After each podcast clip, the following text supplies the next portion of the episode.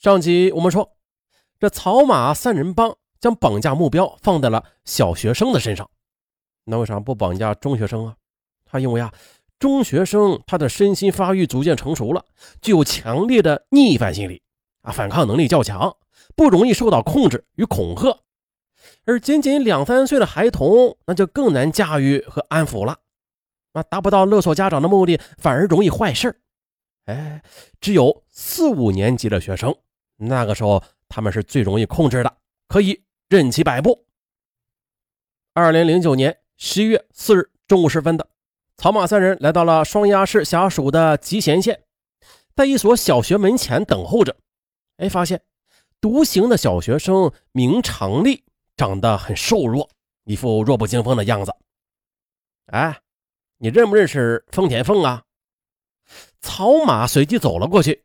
随口编了个假名字，问道：“向明丽站着没动，回答：‘啊，认识啊，他是我表哥。’哎呀，我呦，这小学生向明丽的回答让草马欣喜若狂啊！啊，胡编的名字竟然如此巧合，啊他觉得这绝对是好兆头，此次一定能勒索到一大笔赎金的。草马接着又说：‘啊，小子，很巧嘛，啊，我找对人了。’你表哥他欠我的钱，行了，你跟我们走吧。随即的将计就计的带走了小男孩。到了街巷的隐蔽之处的三人用手将向明丽的嘴给捂住，又架住胳膊，消失在了街尾处。下午一时五十九分的，向明丽的母亲接到了曹马的电话：“你儿子在我手里，给我准备五万块钱吧。”妈，你别给他们钱，他们打我。哎，此时啊，向明丽在电话里撕心裂肺的喊了一声，让他的母亲心惊肉跳啊，急忙的满口应承：“啊，好，好，好，你们不要伤害我的孩子，我给你们筹钱去。”哎，对，很识趣嘛，啊，赶快去筹钱吧，给你二十分钟的时间。”草马威胁说。哎，可是结束通话之后呢，向明丽的母亲他就想起来了，哎，不对呀，应该和绑匪讨价还价一番吧。这样还可以使得绑匪安下心来，这样就会让绑匪觉得自己只会筹钱，不会报警的。于是他又用短信告诉绑匪，说：“我手里没有这么多钱，少点行不行？”嗯，曹妈很是生气呀，没想到遇到个好砍价的，本来不准备答应的，可是，一想到自己当初定下来绝对不狮子大开口的规定，呃，犹豫了一下，就同意了。不过，他给对方限定了最低价，他回复短信说了：“少两万元不行，我还有一帮兄弟要养活呢。”小男孩的妈妈又回：“哎呀，我现在卡里只有七千元，其他钱被我老公带去南方了。等一个星期之后他回来的，我们一定会按照您要求的数额给您钱的。啊，还有一样啊，在这一个星期之内，你不能让我孩子遭罪啊！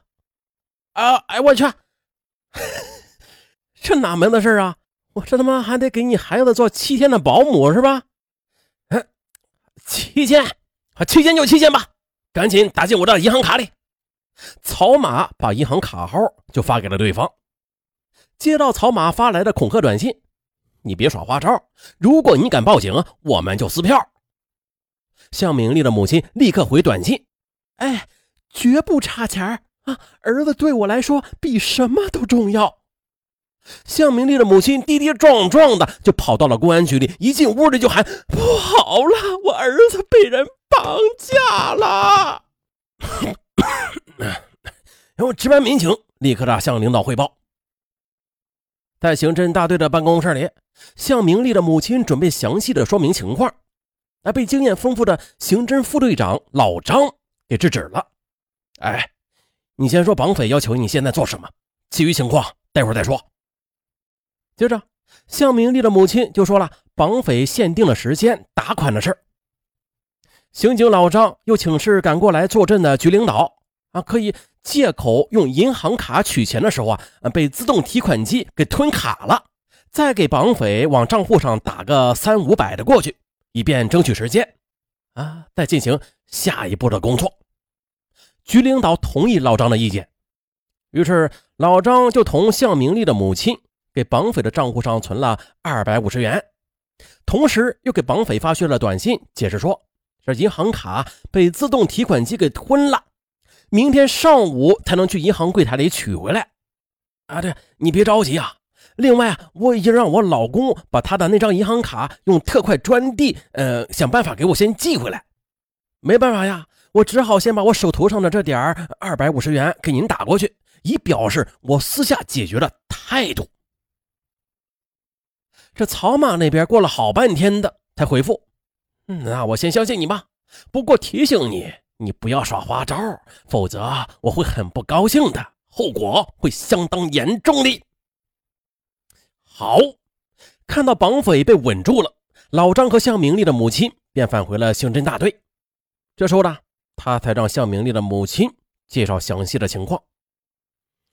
局领导主持案件分析会，部署眼下急需要解决的几个问题：一是绑匪他是本地人还是外来流窜的人；二就是在小学以及周边去寻找小孩被绑架的目击证人；三。是做好武力强行解救人质的准备，而也就在这个时候呢，有人进来报告说，佳木斯市的刑警来了。他们说，正是为了眼下这个绑架案而来的。哦，太好了，那赶紧请他们过来吧。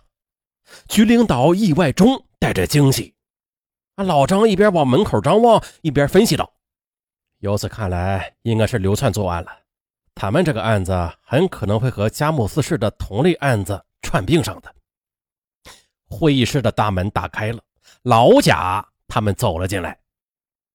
奔波多日的老贾他们一来到双鸭山市的公安局，就赶上了绑架小学生案。职业的敏感使他们一下子就想到了啊，是草马他们三个人。冥冥之中觉得这些案子就是他们做的。接着在会场里落座之后的老贾就说出了草马绑架团伙的。一大特点，我称他们可以砍价，这赎金呢能够无限的打折的绑匪。而这时的恰恰与向明丽的母亲所反映的情况相吻合。那么呢，如果再能找到目击证人的话，就可以进一步确定了。老张说着呢，就开始布置人去学校和学校周边去走访。老李，你带领四个人，两个人负责走访学生啊，你们两个。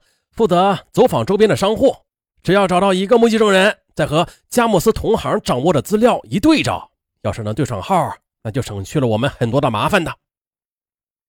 被称作老李的侦查员带着几个人就快步的出去了。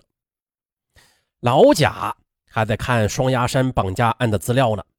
当他看到绑匪的手机号码时，哎，停了下来，又掏出自己的笔记本，对照了一下。哎，把刚才那两个出去搞走访的人呼呼回来吧，不用去了啊！这这这绑匪就就是草马他们。老张疑惑的望着老贾，然后迟疑的打电话联系老李，只是他们返回。老李返回之后就奇怪的问：“哎，我说还没调查呢，怎么就确定了呢？”老张也无法回答，就把目光投向了老贾。这时。老贾指着那个电话号码：“你们看看，他们存在着一个重大的漏洞。这个手机号幺五八四五四叉叉叉叉是景全利的，他在佳木斯市作案的时候用的就是这个电话号码。到了双鸭山作案，竟然没有更换。哎，这不会是故意留下的破绽吧？兴许是摆下的一个迷魂阵呢。”老张质疑。不对，这应该是百密一疏。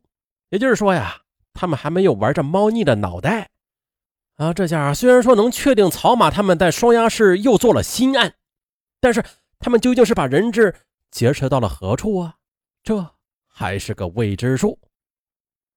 接着，利用电视和网络上嫌疑人的照片悬赏通缉，等候社会群众们的举报。由此，悬赏通缉令很快的就发出了。